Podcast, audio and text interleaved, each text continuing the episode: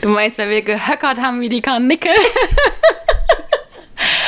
Ach, eigentlich, also wenn ich das jetzt erzähle, schäme ich mich ganz kurz, weil ich war nach dem ersten Zyklus nicht schwanger. Ich habe so gedacht, verflucht. Wir haben uns so viel Mühe gegeben. Und ey, es war der erste Zyklus, ne? Jetzt würde ich so denken, oh, das ist so sinnlos, sich darüber Gedanken zu machen. Damals war es schlimm für mich, aber es war auch kein Wunder, denn mein damals noch Freund, jetzt Mann, kam da gerade von einer Geschäftsreise. Der war sechs Wochen in Südkorea und hat nur Instant-Nudelsuppe gegessen und zwar eine am Tag. okay, also Instant-Nudelsuppe ist nicht förderlich. Nein, er, also er war halt irgendwie komplett unterernährt und sagt dann irgendwie so, hätte auch echt, es wäre ein Wunder gewesen, wenn das einfach geklappt hätte. So, Instant-Nudelbaby. wir haben ihn gut gefüttert und im zweiten äh, Zyklus hat es dann geklappt, aber wir haben auch da wirklich sieben Tage am Stück und es war echt anstrengend. Also es war dann irgendwann nur noch so, ey, wir müssen heute eigentlich den letzten Tag nochmal auskosten. So, okay, gut, aber du musst auch kommen, weil dann, dann wird man besser schwanger. So, okay, gut. Bloß keinen Druck. Nein. Bloß keinen Druck.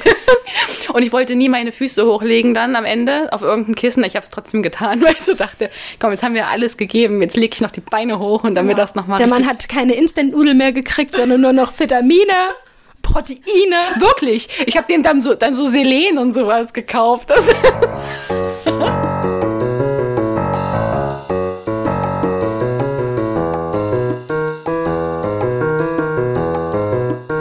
Podcast. Der Sextalk von poppen.de. Ich habe heute meine Lola hier. Endlich, endlich habe ich sie vors Mikro gezerrt. Es klingt immer, als ob ich alle erpressen würde, mit mir eine Podcast-Folge aufzunehmen. Aber ich bin so, so froh, denn du bist eine so treue Hörerin und eine mhm. sehr, sehr alte und gute Freundin von mir. Nein, nein, nein, nein, wir sind hier. Lange, wir sind lange befreundet. Sind lange befreundet. Und ich wusste, ich wusste, dass ich dich irgendwann mal vors Mikro kriege, wenn du schon hier jede Podcast-Folge immer bewertest, nachdem sie hoch, hochgeladen wurde. Ne? Immer gleich angerufen, Anna, ich habe die neue Podcast-Folge gehört und ich habe meine Gedanken dazu, dazu, dazu. Wenn du so viele Gedanken hast, dann musst du auch mal da sein. Also herzlich willkommen. Vielen Dank. Ich freue mich hier zu sein. und wir sind auch heute äh, hier bei einem Thema, zu dem ich wirklich absolut nichts sagen kann, ähm, aber wahnsinnig viele Fragen habe äh, und mir auch deswegen genau dich dafür ausgesucht habe. Es geht nämlich um, wie ich finde, ein sehr un unausgesprochenes, fast schon Tabuthema, mhm. ähm, für die, die es nicht betrifft. Und zwar Schwangerschaft versus Sex. Also, wie du jetzt schwanger geworden bist, das wissen wir jetzt. also, es geht nicht um das Vor, sondern vor allem während der Schwangerschaft und nach der Schwangerschaft. Und ich als Nicht-Schwangere bis jetzt ähm, habe da so krasse Vorurteilsgedanken und Ängste und ich glaube, da bin ich nicht die Einzige. Und deswegen, du als schon gebackene Mama wirst mir da sicher ein paar Fragen beantworten können. Ja, schieß los. Ich glaube, der erste Gedanke, der mir so ein bisschen gekommen ist, ist man jetzt diese typische, immer dauergeil Schwangere oder ich bin schwanger und mich interessiert plötzlich Sex gar nicht mehr. Also, wie hat bei dir die Libido funktioniert? War sie noch da oder nicht?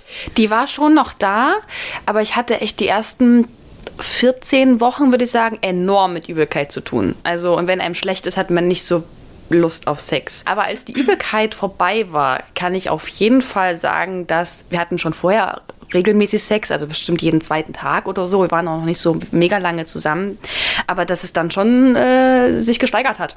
Doch. Naja, das musste ich gerade bei dir denken, weil ich glaube, von der Libido her sind wir beide uns sehr, sehr ähnlich. Also Echt? Ich glaube, du bist da noch krasser als nein, ich. Nein, das wirkt immer nur so. Also, Vielleicht. Also, ich glaube, das wirkt so, weil ihr, weil ihr alle nicht vergessen dürft, dass mein Freund und ich uns nur am Wochenende haben. Stimmt. Ja, gut, dann sind wir uns ähnlich. Und dass wir, dass, dass mein Freund und ich wirklich auch noch nicht wissen, außer im Urlaub, und ich glaube, Urlaub ist trotzdem immer Ausnahmesituation, mhm.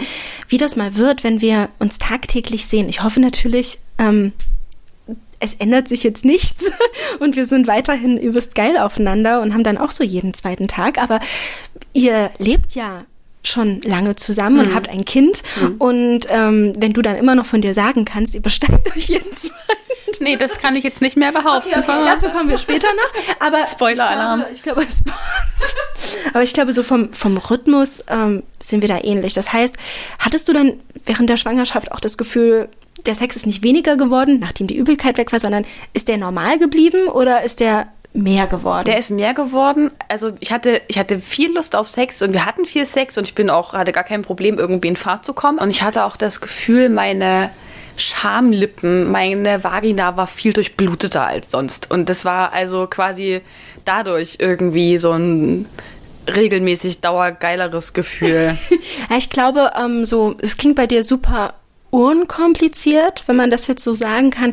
Wir haben uns nämlich ähm, für heute auch eine gemeinsame Freundin quasi mit dazu geholt. Bei der lief das ja in ihrer Schwangerschaft wirklich komplett konträr zu dir. Also die hat absolut keinen Sex während der Schwangerschaft gehabt.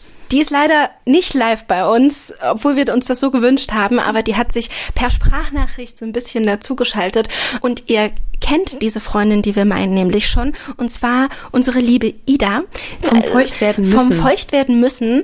Das war eine sehr intime Folge und ich bin wahnsinnig froh, dass sie auch zum Thema Schwangerschaft versus Sex ihre Gedanken mit uns geteilt hat.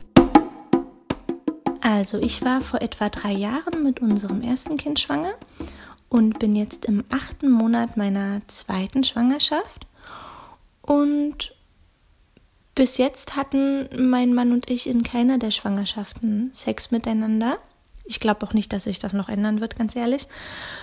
Mir ist einfach die Libido so ziemlich komplett abhanden gekommen. Jetzt zusätzlich in der zweiten Schwangerschaft habe ich auch mehr körperliche Beschwerden. Also ich hatte gerade am Anfang viel mehr mit Übelkeit zu tun und habe auch einen sehr empfindlichen Geruchssinn entwickelt, was dazu führt, dass ich zum Beispiel auch quasi keine Lust aufs Küssen habe, weil mich Gerüche, und es müssen nicht mal schlechte sein, ich rede jetzt nicht mal unbedingt nur von der typischen Knoblauchfahne oder sowas, ähm, aber Gerüche stören mich einfach sehr schnell und ähm, ja, nehmen mir dann die, die Lust am Küssen. Noch dazu haben wir natürlich inzwischen schon ein Kleinkind zu Hause, was auch einfach Zeit und Aufmerksamkeit und Kraft für sich in Anspruch nimmt. Und da ja, kommt einfach noch weniger Zeit für, für irgendwie Zärtlichkeiten rum. Mm, das hat gerade in der ersten Schwangerschaft äh, unsere Beziehung ziemlich belastet. Hängt auch damit zusammen, dass ich vor der ersten Schwangerschaft schon Schwierigkeiten hatte mit einer äh, kaum ausgeprägten Libido und auch Schmerzen während des Sex und Krämpfen äh, in der Vagina. Also es war sowieso schon ein, ich sag mal, belastetes Thema und dass ich dann als ich schwanger war, gar keine Lust mehr hatte, das war schon schwierig. Mm, zumal wir auch beide gehofft hatten, dass die Hormone ein bisschen überhand nehmen und ähm, ich vielleicht doch in diesen Zustand der mehr oder weniger ständigen Geilheit komme, von der man doch häufig hört, ähm, ist ausgeblieben. Finde ich auch schade, muss ich sagen. Äh, hätte, ich, hätte ich durchaus gerne erlebt. Das ist eine Erfahrung, die ich gerne gemacht hätte, in der Schwangerschaft Sex zu haben. Aber nicht so sehr, als dass ich mich da jetzt zu irgendwas zwingen würde.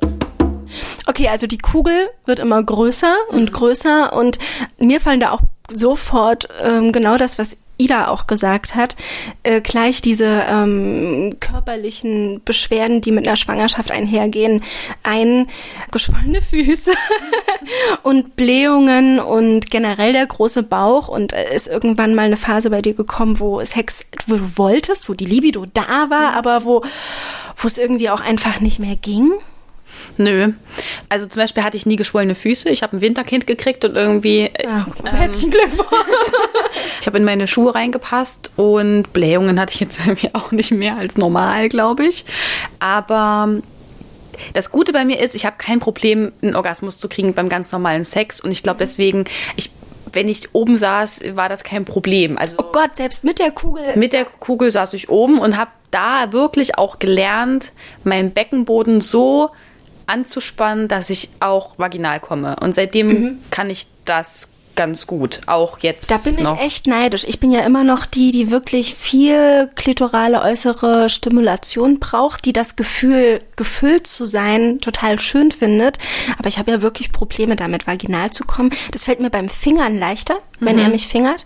Aber ich glaube, mit dem Becken bin ich noch ein bisschen, keine Ahnung, vielleicht ein bisschen zu unrhythmisch oder ich habe nicht genug Anspannung.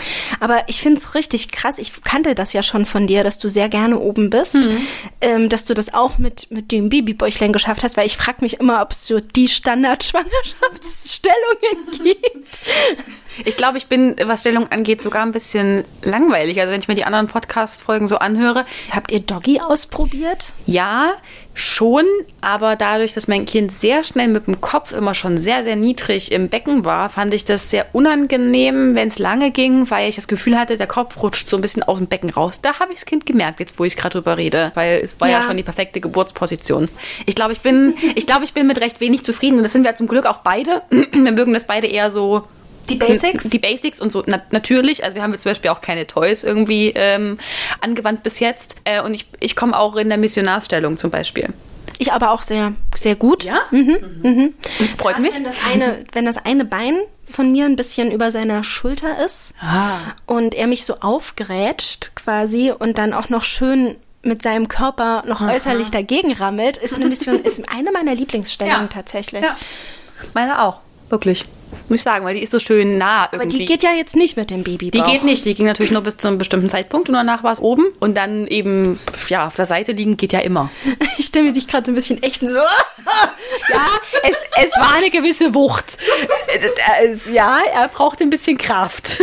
Okay. Fühlt man sich denn da irgendwann noch äh, sexy? Ich weiß, das ist, also wir sind jetzt hier gerade super Body Positivity. Ihr kennt meine Meinung aber dazu, dass man es sich auch mal eingestehen kann, wenn das jetzt nicht unbedingt so der beste Tag oder die beste äh, Form ist, in der man sich vielleicht unwohl fühlt. Und ich glaube, das ist das, wovor auch ganz, ganz viele Angst haben, dass sie sich irgendwann halt Standard wie der Wahl fühlen und oh, wie kannst du mich nur, nur noch attraktiv finden? Und war das irgendwie bei euch Thema? Ich fand mich schwanger nur sexy.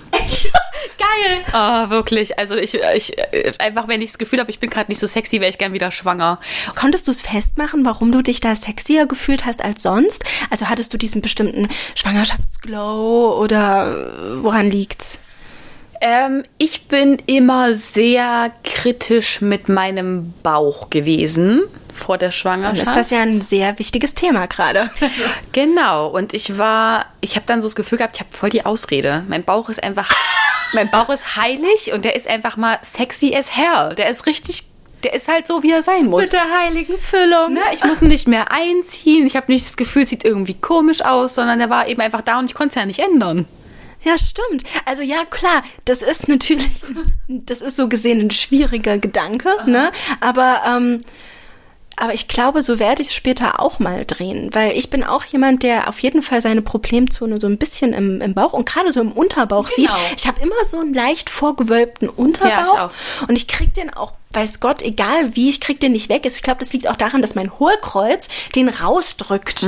Und ich finde, manchmal sehe ich Manchmal sehe ich irgendwie aus, so als wäre ich gefühlt schon im, im dritten Monat. Und dabei ist das halt einfach nur mein sehr fester Unterbauch. Und ich glaube, da kann ich mich dann sogar echt in der Schwangerschaft dann mal fallen lassen. Ne? Ja, und die Proportionen sehen auch gut aus, weil die Brüste wachsen. Und ich habe jetzt zum Beispiel jetzt eigentlich recht kleine Brüste. Und deswegen bin ich ja immer noch kritischer, wenn ich irgendwie das Gefühl habe, mein Bauch ist irgendwie, also der ist jetzt nicht dick, aber manchmal eben gerade, wenn man vielleicht noch Blähung hat oder seinen Eisprung oder was auch immer, dann ist der Bauch manchmal größer als die Brust. So. Und das war halt eben nicht mehr so.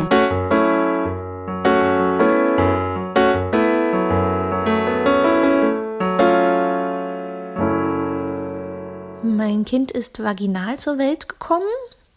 Mit all den potenziellen Risiken, die das mit sich bringt, sag ich mal. Also ich hatte nach der Geburt einen Dammriss und auch Labienrisse und ähm, ein Hämatom in der Vagina und ja, war alles ziemlich, ziemlich geschwollen.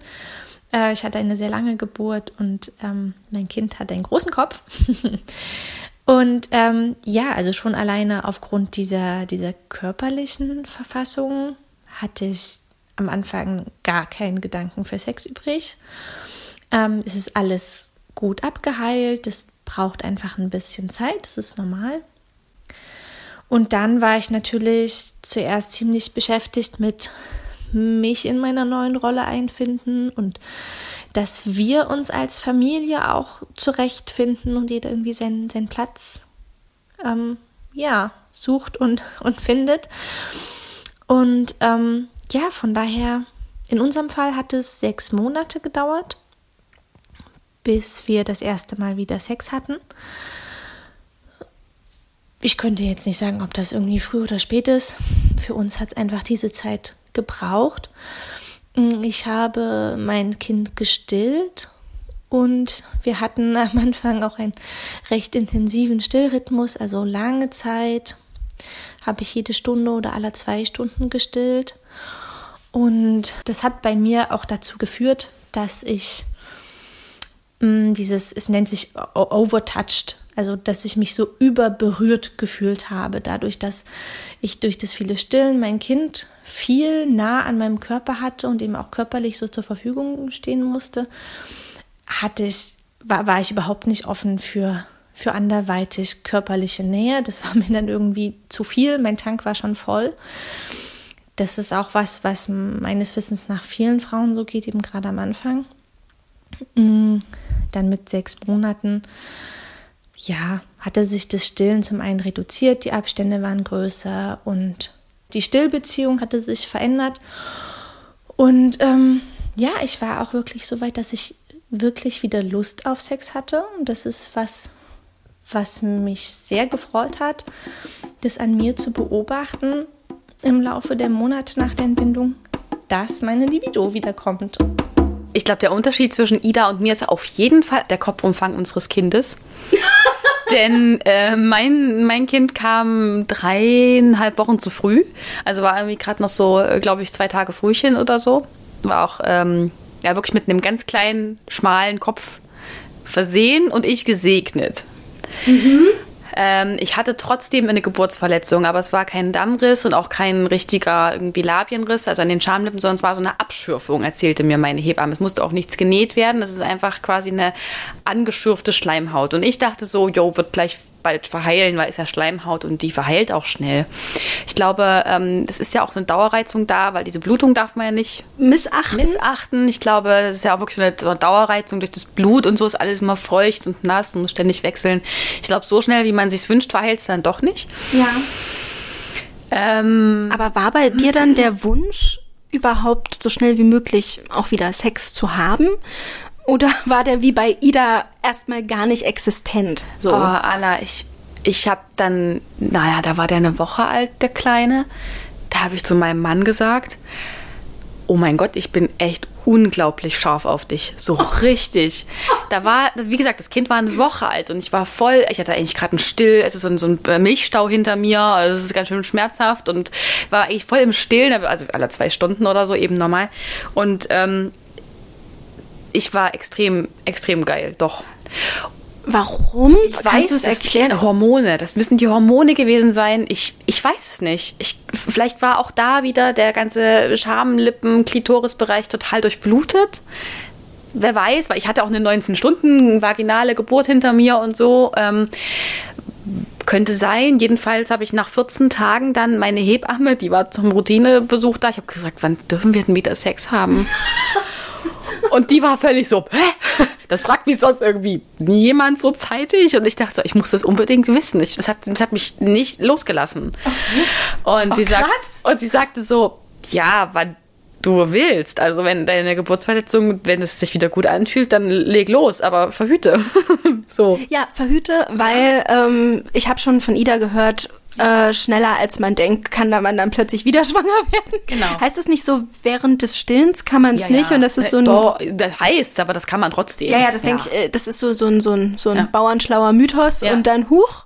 Ja, ja, und bei mir war das vielleicht nochmal eine besondere Sache, weil ich habe vier Wochen diese normale Wochenbettblutung gehabt und zwei Wochen nicht und dann kam meine erste Regel trotz vollem Stillen. Und andere haben ja das erst nach einem Jahr, nachdem die abgestillt haben, kommt irgendwann mal dann äh, die erste Periode wieder. Bei mir kam die direkt. Ja. Okay, ja, wie, wie bei Ida mit den drei Monaten später. Also bei euch ist das einfach super, super früh wieder gestartet. Ja. Und du warst direkt bereit. ich glaube, dein Mann hat sich gefreut.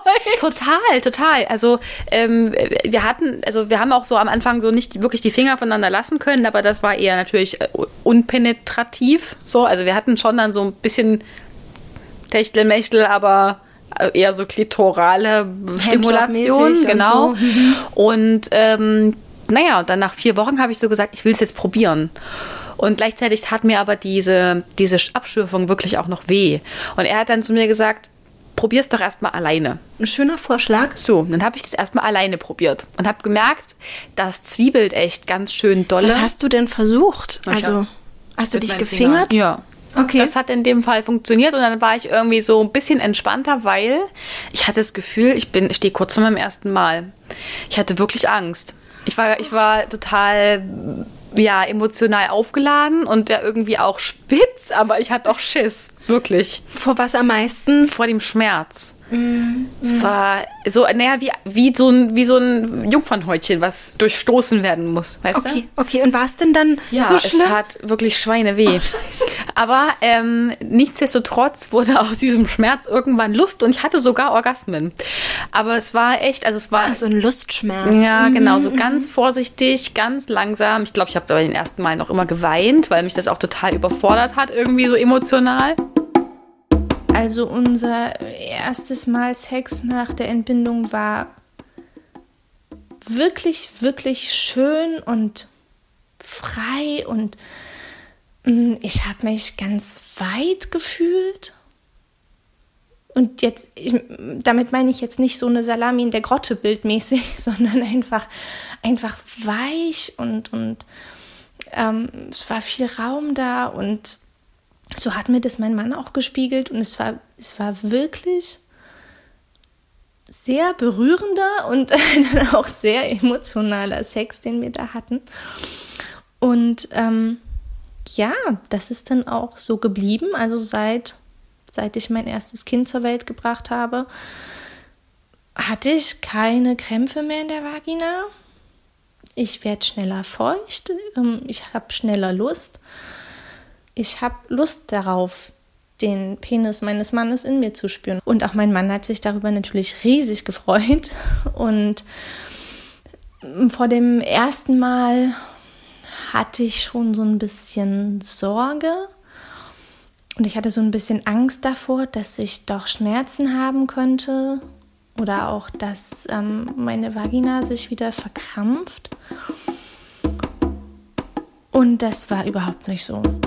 Oh, keine Ahnung, ich könnte mir vorstellen, wenn das dann mal bei meinem Freund ist, ich werde das gar nicht auf die Reihe kriegen, dass wir zusammen einen Menschen erschaffen. Ich glaube, das macht den noch mal für mich um einiges sexier und andersrum Mhm. Oder? genauso. Ne? Ja. Mhm. Dann schaukelt man sich dann so hoch, dass man, dass man das geschafft hat. Ja, gleichzeitig, wir waren sechs Wochen zusammen zu Hause im Wochenbett. Also du siehst dich ja auch die ganze Zeit. Du liegst die ganze Zeit auf der Couch oder im Bett und kuschelst und bist irgendwie so stolz auf das, was da neben dir liegt und so. Also äh, ja, so. Und so, so Beklemmungen ähm, körperlich hattest du da Hatte ich auch nicht. wieder nicht, ne? Also ich weiß nicht, wie, wie sich der Bauch verhält, wenn das Baby raus ist.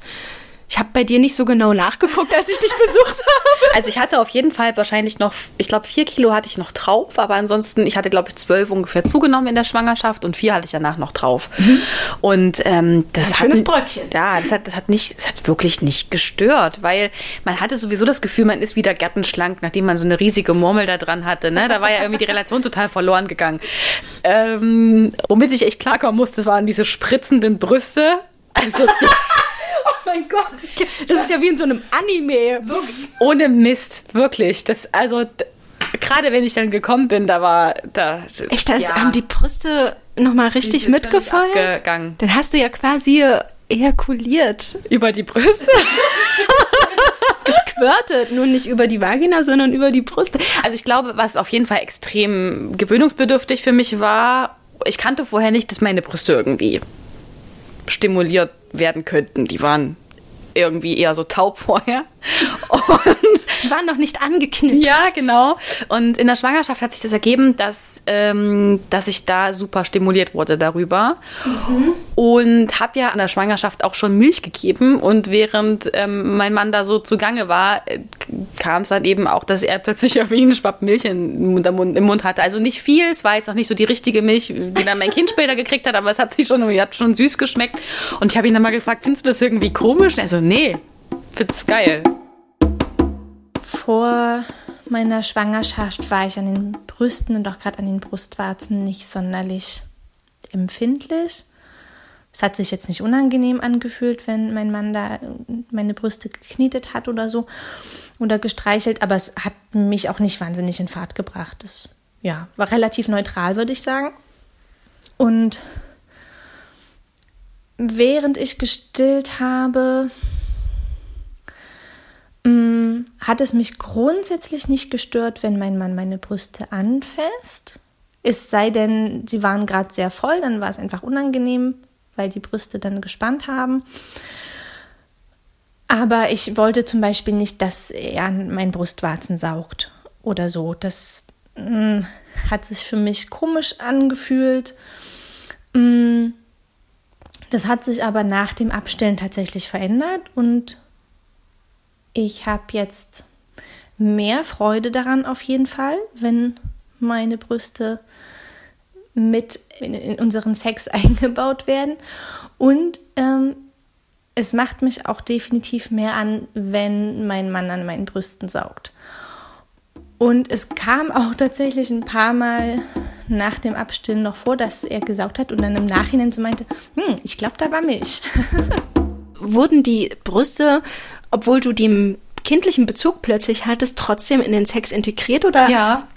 Also dein Mann hat die nicht komplett in Ruhe gelassen, Nö. weil sie plötzlich das Futterinstrument waren. Was ich gemacht habe, und das habe ich immer gemacht, nachdem wir Sex hatten, habe ich mich geduscht und meine Brüste ordentlich gewaschen, bevor mein Kind wieder dran ist. Ja. Ja. Das wollte ich. Also ich wollte gerne, also andersrum war mir egal, so wenn es ihm egal ist, ob das da vorher mein Kind dran genuckelt hat, dann war mir das auch egal, aber andersrum wollte ich es nicht. Das fand, ich wollte gerne saubere Brustwarzen für mein Kind. aber hat er dann, also muss ich noch mal kurz fragen, mhm. hat er dann trotzdem dran gesaugt? Ja vorsichtig. Ich habe mir gesagt, bitte nicht so doll. Ich will nicht, dass du den ganzen Mund voll hast. Das war mir dann unangenehm. Ja, ich hat ja das. Also ich meine, das ist ja auch fürs Kind. Also. Ja, genau, nimm dem mal nicht alles weg.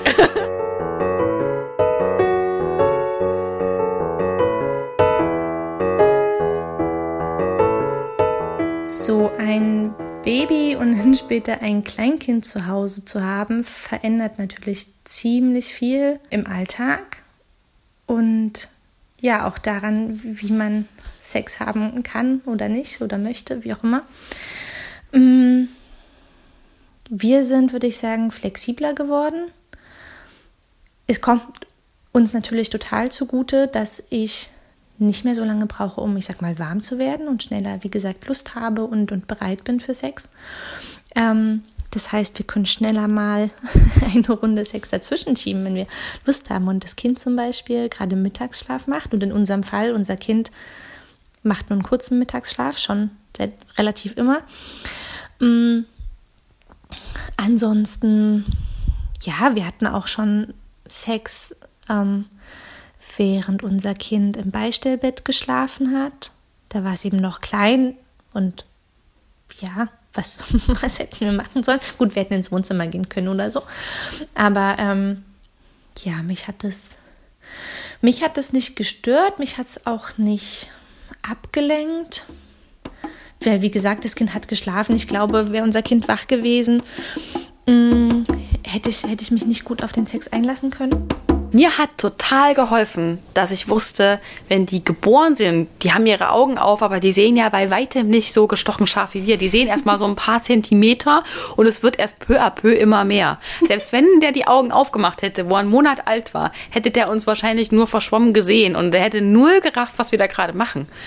Deswegen, genau, das hat sich dann aber auf jeden Fall also ein bisschen verändert, je älter das Kind wurde, denn diese Schlafrhythmen haben sich ja verändert. Irgendwann ja. war, ähm, waren wir Vormittagsschläfchen, Mittagsschlaf, Nachmittagsschläfchen und dann nachts. Und ja. ähm, dann hattest du nicht mehr so wahnsinnig viele Möglichkeiten. Und der Mann war ja auch irgendwann auf Arbeit. Also ich war ja auch zu Hause alleine. Mittags ist so meine meine Zeit, wo meine Libido am höchsten ist. Deswegen da war ja nicht da, außer ja. am Wochenende. Und äh, deswegen hat sich das dann also so ergeben, dass wir weniger Sex hatten. Aber das habe ich mir schon gedacht. Das ja, ist dann, das ist dann einfach, einfach so. so. Und je agiler das Kind wird, und unser Kind ist echt agil. Ist dann nochmal eine Typsache, ne? Also, genau. Ja. Äh, desto erschöpfter ist man auch am Abend. Also deswegen werden wir auch nicht ähm, jeden Abend aufeinander springen, weil wir einfach auch erschöpft sind, wirklich. Und diese Phasen gehen ja dann auch vorbei. Ja. Weißt du? Das wisst ihr ja beide. Ja. ja. Und machst du dir da trotzdem manchmal ein bisschen Kopf? Schon. Also ich merke, dass mein Mann natürlich deutlich öfter bereit wäre als ich, aber der macht mir da gar keinen Druck. Ich sage immer so, ach ey, eine Woche, oh, wir müssen jetzt eigentlich mal wieder Sex haben. Und er mhm. sagt so, oh, Lola, kannst du jetzt mal vielleicht entspannen? Das bringt mir, bringt mir gar nichts, wenn du da jetzt so auf die Uhr guckst. Und es ergibt sich irgendwie so. Also wir leiden jetzt gerade nicht beide irgendwie Hunger und wir kriegen das unter und wir sind zufrieden, aber wir haben natürlich auch noch irgendwie einen Job und ein Leben und ein, und ein Studium und ein Kind und ein Haushalt und es ist, ja, es ist wie so ein Wecker. Mama und Papa sind fertig, haben sich geduscht und das Kind wird wach. Immer. es war immer so. Wir sind gerade fertig gewesen, das Kind ist wach geworden. Das ist doch auch. Hat er dich, hat er, also hat er euch schon mal erwischt? Nee? Nee. Okay. Bist du darüber froh? Sehr, weil, weil jetzt, ich meine, der ist jetzt dreieinhalb, das würde viele, viele Fragen aufwerfen. Mhm, ja, ja, also ich habe meine Eltern oft erwischt und Gott sei Dank in einem Alter, wo ich wusste, mhm. bei was ich sie da erwische und dass ich keine Fragen gestellt habe. ja, nee, das wird mir, glaube ich, sehr unangenehm.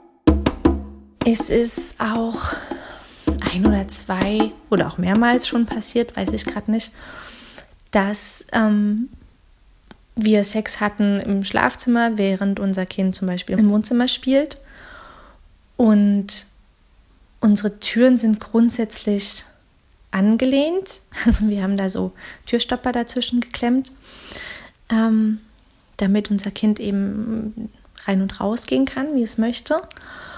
Und genau, es kam schon ein paar Mal vor, dass wir gerade gerade fertig waren, ähm, quasi, also der, der Orgasmus gerade vorbei war und dass unser Kind dann reinkam und irgendwas von uns von uns möchte. Das finde ich wirklich krass, dass man dann auch irgendwie trotzdem die Initiative ergreift, obwohl das passieren kann, dass das Kind irgendwie eventuell da reinkommt. Du meinst, dass sie miteinander Sex haben, während ja. ihr Kleiner im Nebenraum? Ja. Ja, das hätte ich auch nicht gedacht. Ich das finde ich aber echt cool. Ja, das ist, weil das ist so spontan.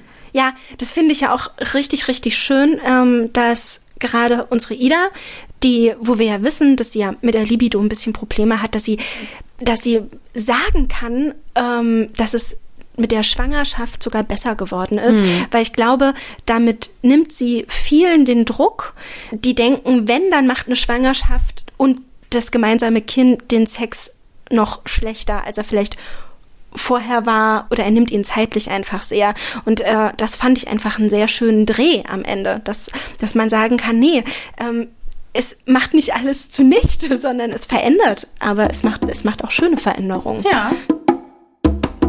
Mm, in meinem Fall ist es auch so, dass ich im vaginalen Bereich eine Veränderung davon getragen habe von der Geburt. Also dadurch, dass ich ja einen Dammriss hatte und nach der Geburt alles sehr geschwollen war, hatte die Hebamme ein bisschen Mühe, mich wieder zusammenzunähen. Und es hat sich einfach so ergeben, dass meine Vaginaöffnung jetzt ein bisschen größer ist. Also nicht, nicht in der Weite, sondern in, in der Länge, sage ich mal, also der Bereich zwischen äh, Klitoris und, und Damm. Also der Damm ist einfach ein bisschen kürzer jetzt. Und ähm, ja, ich weiß, dass das was, wovor viele Frauen Angst haben, dass sich da was verändern könnte.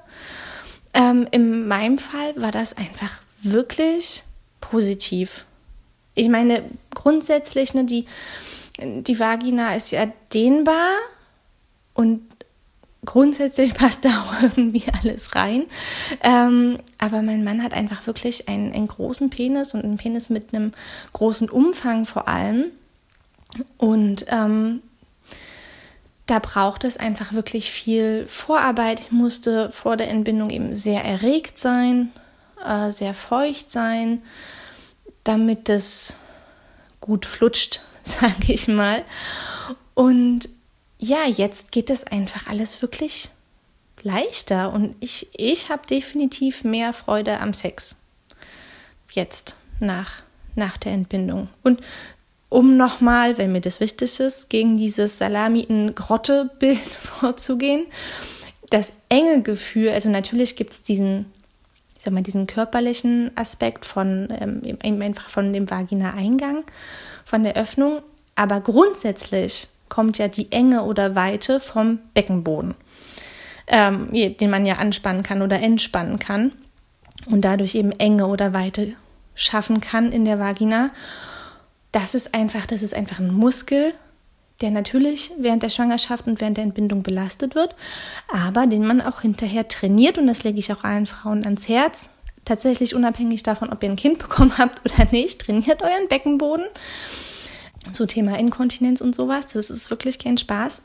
Und ähm, ja, das heißt, auch wenn ich sage, ich fühle mich weit an und mein Mann empfindet auch, dass ich mich weit anfühle, dann ist das kein loses Gefühl, also im Sinne von zu groß oder so, sondern es ist einfach eben weich und weit. Und trotzdem kann ich über meinen Beckenboden auch Enge schaffen, wenn ich das möchte. Ich habe dann damals meinen Mann gefragt, bin ich irgendwie weiter? Und er so, null. Null. Wirklich, gar nicht. Also dieses, dieses, diese Ausleierangst. Ausgeleiert sein soll oder so. Mhm. Keine Ahnung, das ist ja auch etwas, was ich finde das sehr hässlich, wenn das ja. auch so gesagt wird. Und ähm, ich kann verstehen, dass man dagegen, dass man ja gegenwirken soll. Mhm. Ne? Das hat äh, Ida auch ja sehr schön erklärt. Sehr, sehr wichtig, ja. Ja, mit dem, mit dem Beckenbogen, ich mache das jetzt immer schon so. Also mhm. ich mache manchmal hier mit diesen kleinen Kugeln mhm. mache ich so Beckenbodenübungen, weil ich glaube ich trotz allem zum Weitwerden neige. Ich sehe das schon an meinen, ich sehe das schon an meinen Dehnungsstreifen, die ich jetzt schon vom, vom Wachstum habe, dass ich jetzt nicht das stärkste Bindegewebe habe. Und ich glaube, das könnte mir dann auch innerlich passieren. Aber da hat, da hat Ida schon recht. Weite und Enge erschafft man als allererstes mit dem Beckenboden und nicht damit, äh, was aus dieser Vagina alles schon rausgekommen ist ja. an Kindern. Ja. Deswegen ist es gut, wenn wir mal dieses Bild mit der Salami und der Grotte, oh, schrecklich, wie sie das so schön gesagt hat, dass wir das ein bisschen aus unseren Köpfen und aus unseren Ängsten verbannen. Ja, das würde mich sehr freuen. Ja, Salami und Krotte, finde ich, äh, ist ein wundervolles Schlusswort. Dann würde ich sagen, wir, ähm, wir schließen das Thema an dieser Stelle. Ähm, ich bin sehr, sehr, sehr froh, dass dieses Treffen zustande gekommen ist und dass Ida trotzdem irgendwie ähm, mit ihren Erlebnissen auch bei uns sein konnte, weil auch wirklich ihre, ihre Erfahrungen sehr, sehr wichtig sind, weil es halt so auch laufen kann. Und ähm, dass wir zu dritt als, als alte Freundinnen hier, als lange Freundinnen in, dieser, in diesem Podcast vertreten sind. Und ich hoffe natürlich, ich kann dich auch mit ein und anderem Thema vor das Mikrofon locken. Na klar, probier's. hier als mittreueste Hörerin. Also meine liebe Lola, dann danke ich dir und wir liebe Hörerinnen und Hörer, hören uns bei der nächsten Folge. Ich hoffe, es hat euch gefallen. Tschüss. Tschüss.